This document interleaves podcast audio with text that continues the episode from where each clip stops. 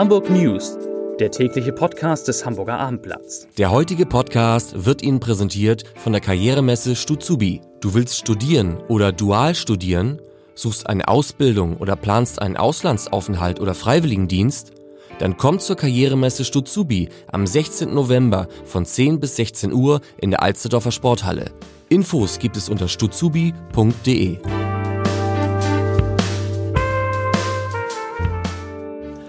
Herzlich willkommen zum letzten Abendblatt-Podcast in dieser Woche, zumindest zum täglichen. Ganz am Ende habe ich noch mal einen großartigen Hinweis auf einen tollen Podcast, den man heute Abend hören kann.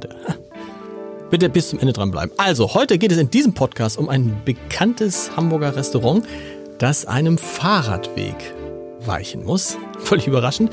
Wir sprechen natürlich über den Wiederaufbau einer Synagoge in Hamburg. Wir sprechen über die anstehende Sportlerwahl und dann sind sehr, sehr frühe Fotos von Hamburg aufgetaucht und über die sprechen wir auch. Zunächst aber wie immer drei Nachrichten in aller Kürze. Nachricht Nummer eins. Die S-Bahn, die Hamburger S-Bahn bleibt ein Sorgenkind des öffentlichen Personennahverkehrs in Hamburg. Das belegen neue Zahlen zu kompletten oder teilweisen Ausfällen von Zügen in diesem Jahr. Jetzt kommt's. Von den rund 10,4 Millionen Zugkilometern, die die S-Bahn zwischen dem 1. Januar und dem 20. Oktober laut Vertrag für die Stadt fahren sollte, wurden rund 363.000 nicht oder nur mit zu kurzen Zügen gefahren. Das heißt, 35, 3,5 Prozent, Entschuldigung, 3,5 Prozent der vertraglich zugesicherten Leistungen wurden nicht oder nicht vollständig erbracht. Und alle, die die S-Bahn fahren, werden sich fragen, wie 3,5 Prozent? Bei mir war es doch jeder Dritte, aber ja. Also die S-Bahn hat noch Potenzial. Nachricht Nummer zwei, eine gute für den Hamburger SV. Es könnte sein, dass der ehemalige Trainer des HSV, Hannes Wolf, der immer noch beim HSV unter Vertrag steht, einen neuen Posten bekommt. Wie belgische Zeitungen berichten, ist er 38 Jahre alte Trainer, nämlich Kandidat beim KRC Genk, glaube ich sogar eine Champions League Mannschaft, wow. Und wenn Wolf da unterschreiben sollte, ja, dann könnte der HSV tatsächlich eine sechsstellige Summe sparen. Und Nachricht Nummer drei, das ist meine Lieblingsnachricht. Die Frage stellt sich nämlich jeder, wer ist eigentlich der beste Bäcker in Hamburg? Es hat eine Umfrage unter 12.000 Kunden hat ergeben, Trommelwirbel, der beliebteste Bäcker Hamburgs ist ein Schweizer. Christian Elbis, ich hoffe, ich habe es richtig ausgesprochen, Bäckerei Brett am Eppendorfer Weg 189, ist die beliebteste laut einer Umfrage des Gourmet-Magazins Falsch, Falstaff. Fall, Falstaff? Falstaff. Spricht man so aus? Ich glaube ja. So, auf Platz 2 die kleine Konditorei, kennt man auch. Die bekam 27,1% der Stimmen. Brett bekam 35,9%. Der dritte Platz ging an die Bäckerei Gauss Kennen auch viele, gibt es auch mehrere. Und auf Platz 4 kommt meine Bäckerei in Fuhlsbüttel. Das, das Café Luise, das übrigens jetzt auch irgendwie in der Nähe vom, von Hindenburgstraße eine neue Filiale aufgemacht hat. Ja, also das sind die beliebtesten Bäckereien. Vier liebe Kollegen. Ist irgendeine Frau dabei? Nein. Wieso ist keine Frau dabei heute? Ich weiß nicht. Vier liebe Kollegen sind da. Ich, ich fange an mit Edgar Hasse und es geht um den Wiederaufbau der Synagoge. Tatsächlich ist es gar nicht lange her, ich glaube drei, vier Wochen. Da haben wir schon mal berichtet, ähm, dass der Landesrabbiner gesagt hat bei uns, Mensch, es wäre toll, wenn wir die alte Synagoge am Bornplatz wieder aufbauen könnten. Damals habe ich gedacht, das ist eine tolle Idee, aber kommt eh nicht. Jetzt sind wir schon deutliche Schritte weiter. Ja, es war eine ganz eigene Dynamik, die sich daraufhin entfaltete. Also vor knapp zwei Wochen war es sogar okay. gewesen. Und ich habe ihm heute Morgen die Nachricht überbringen können, er wusste es noch gar nicht, der Landesrabbiner, dass äh, heute Morgen früh um 5 Uhr ging ja der Bereinigungsausschuss des Haushaltsausschusses zu Ende. Im Deutschen Bundestag? Im Deutschen Bundestag. Okay. Es ist eine traditionell lange Sitzung, bei der die letzte Hand an den Haushalt des kommenden Jahres gelegt wird. Und es gibt dort auch immer den Met-Igel, den berühmten Met-Igel. Morgens für, um fünf. Ist nichts für Veganer. Nee. Also, um sachlich zu sagen, es wurden dort 600.000 Euro aus einem Etat des Bundesinnenministeriums bereitgestellt. Und mit diesem Geld kann jetzt eine Machbarkeitsstudie in Auftrag gegeben werden die dann prüft, wie und wo und in welcher, welcher Gestalt diese Synagoge im Grindelviertel neu aufgebaut werden kann.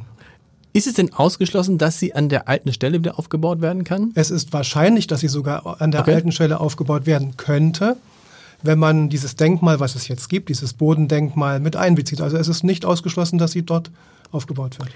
Und das geht jetzt, wann geht das los? Wann fängt man an, sich damit zu also, beschäftigen? Also, und wann ich könnte es sein? mit Andres ja. gesprochen, der schlägt vor der Fraktionsvorsitzende der Grünen in der Bürgerschaft. also vorgeschlagen, dass man jetzt erstmal als ersten Schritt ein Kuratorium ins Leben ruft, mit bekannten Persönlichkeiten aus der Stadt, aus der Religion, natürlich der jüdischen Gemeinde und der Uni, weil sie die angrenzende Behörde ist sozusagen, in Anführungszeichen, im Grindelviertel. Und dass man dieses Kuratorium dann nimmt, um die einzelnen Schritte zu beraten und dann diese Machbarkeitsstudie in Zusammenarbeit mit der Behörde, mit den Behörden, Denkmalschutz auf, die, auf den Weg bringt.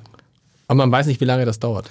Machbarkeitsstudien können sehr lange dauern, sie können aber auch sehr schnell gehen. Und Okay. der Rabbiner war so überrascht heute Morgen, der sagte nach diesen zwei Wochen Abendblatt-Interview und jetzt schon eine finale Entscheidung. Stimmt. Das habe er noch nicht erlebt. Ehrlich gesagt, wie groß äh, ist die Wahrscheinlichkeit, dass tatsächlich diese Synagoge wieder aufgebaut werden wird? Groß. Ich bin ja Theo Theologe und kenne das Wort Kairos. Kairos ist die erfüllte Zeit. Ja.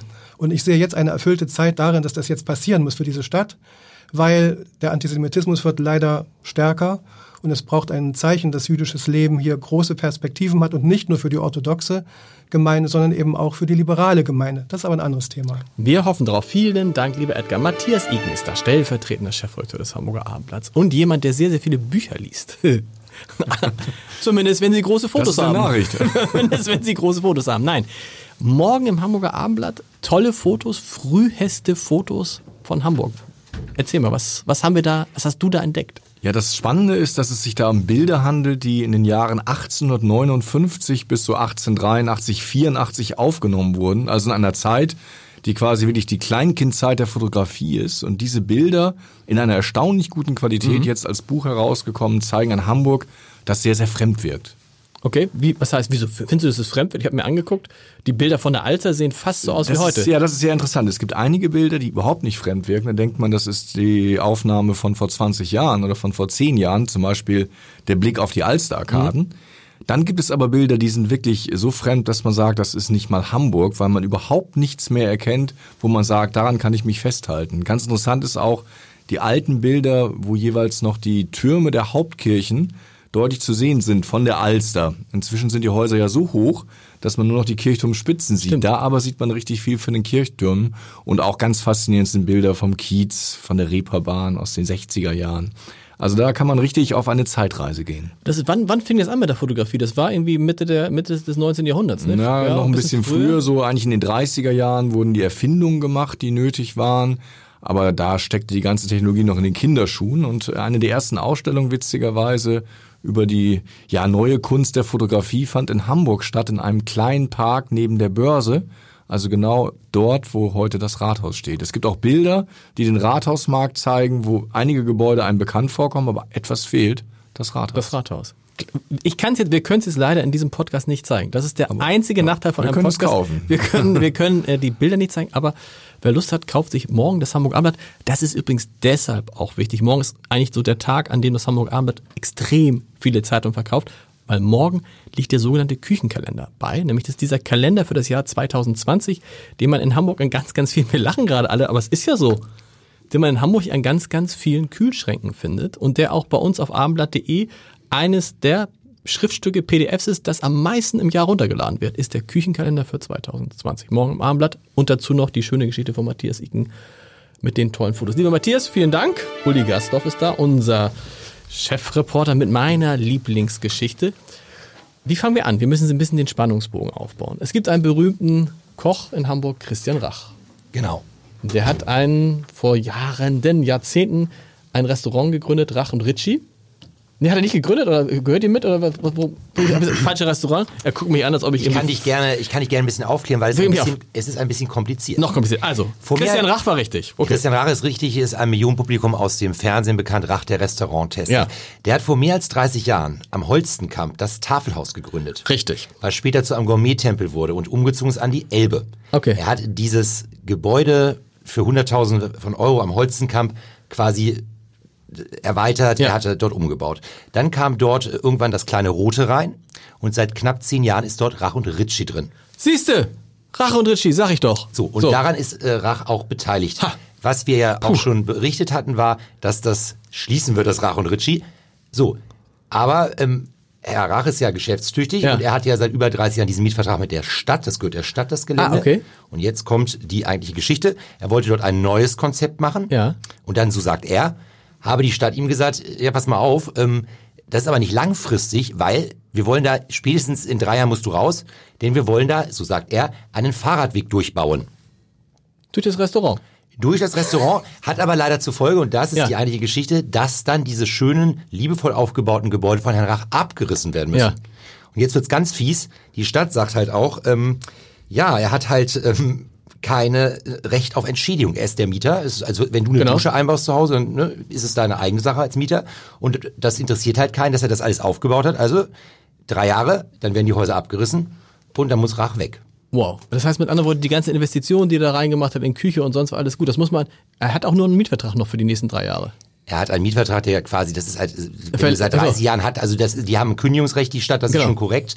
Und wie gesagt, er sagt aber jetzt auch bei uns im Blatt, äh, dass er sagt, also wenn er das für drei Jahre nur noch hat, dann ist es natürlich perspektivisch für ihn nicht äh, möglich, jetzt ein neues Konzept reinzusetzen, wo du ja auch wieder Geld Ah, investieren das ist auch ganz bitter, da kannst du auch nicht sagen, wenn du jemand anders hast, der da ein Restaurant macht, kannst du sagen, Mensch, äh, übernimm doch den Mietvertrag von mir, weil, warum? Geht eben nicht. Also und da, das findet er natürlich nicht schön, er ist sehr enttäuscht und, Und auch kann man den traurig. nicht, das ist ja so, wenn die Ecke kennt, da in der Nähe des Volksparkstadions, da ist ja viel, kann man das nicht einfach drum rumbauen? Ja, also äh, Christian Rach schlägt auch vor, weil die Stadt will halt auch ähm, einen Teil von dem angrenzenden Friedhof kaufen. Und dann sagt der Christian Rach auch, dann sollen sie doch das einfach einschwenken und dann direkt über den Friedhof Genau. führen, an dem Haus vorbei. Ähm, mal sehen, wie die Stadt reagiert. Also die Stadt reagiert sehr nüchtern und sagt halt, wie gesagt, ne, wir, das ist unser Grundstück, wir wollen die Kreuzung ausbauen. Man, ganz kurz noch zum Schluss, man fragt sich natürlich auch, wer dort im Industriegebiet mit dem Fahrrad fährt. Aber gut.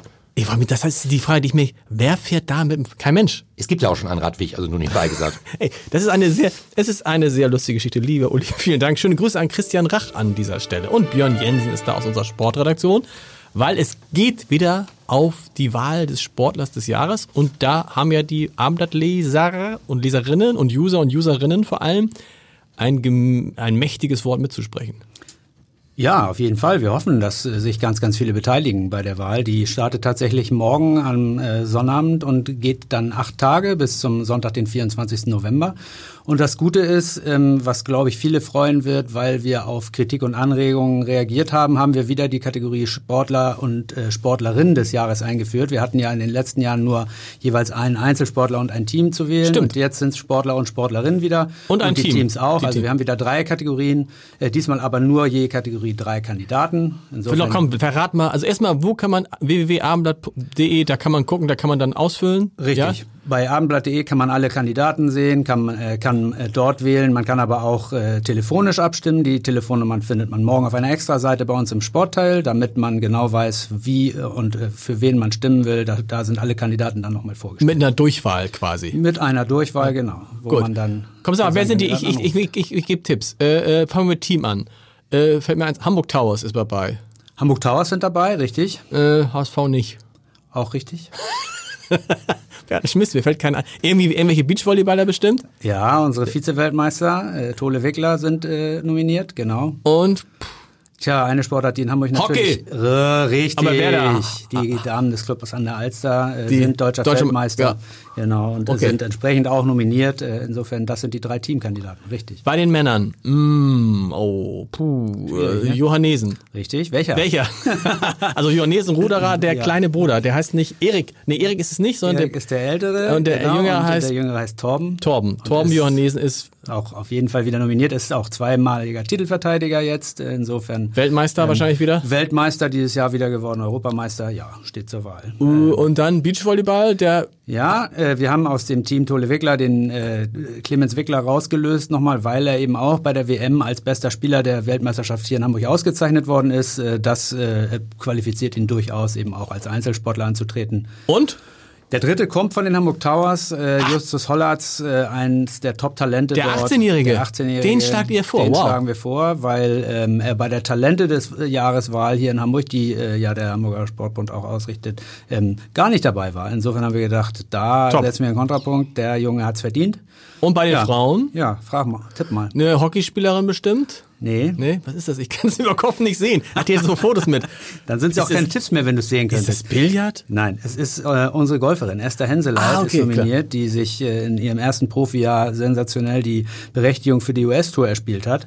Äh, dann haben wir äh, Laura Ludwig dabei, äh, die ihr Äh, Comeback nach Babypause hat sehr, aber schon mal gewonnen, Hat. ja. Ja. na gut, das Trotzdem, heißt ja okay. nichts. Ne? Man muss ja immer wieder auch äh, hon- honorieren, wenn Leute äh, über Jahre Leistung Und von den Hamburg Towers, die, äh, äh, von den Hamburg Towers. Die Physiotherapeutin. Aus dem. Cheerleader-Team. Nein, Nein. nein, nein, Wir haben ähm, eine, äh, die, Parakanutin, Edina Müller ist dabei, Okay. Vize-Weltmeisterin, ähm, dieses Jahr auch wieder geworden, war ja früher Rollstuhlbasketballerin und zeigt. War eine auch schon mal Sportlerin des Jahres? War auch schon Sportlerin des Jahres, aber äh, noch nicht als Parakanutin und äh, alleine das ist ja schon. Ich lege mich fest. Esther Henseleit wird Sportlerin des Jahres, Just, Just? Justus Hollatz wird Sportler des Jahres und die Towers werden natürlich auf jeden Fall Team des Jahres. Das ist mein Tipp. Ja, äh, dazu muss man sagen, dass Lars großer Basketballfan ist. Insofern, dass Was? er Hollatz und die Towers wählt, ist vollkommen in Ordnung und zum Glück darf er nicht allein bestimmen. Genau. Vielen Dank erstmal. Heute gibt es keinen Leserbrief des Tages. Dafür gibt es aber am Ende noch einen Hinweis. Und das müssen Sie, müsst ihr euch anhören. Ähm, heute Abend geht die zweite Folge unseres Wein-Podcast Vier Flaschen online. Und wir haben wieder vier Flaschen Wein für euch getrunken. Es ist sehr, sehr witzig. www.abendblatt.de slash podcast. Eineinhalb Stunden über Weine, viel Musik und so. Ist, ich kann es nur empfehlen. Ich bin auch selber da. Ich bin selber auch dabei. Äh, ja, ich habe auch was getrunken. Bis Montag. Tschüss.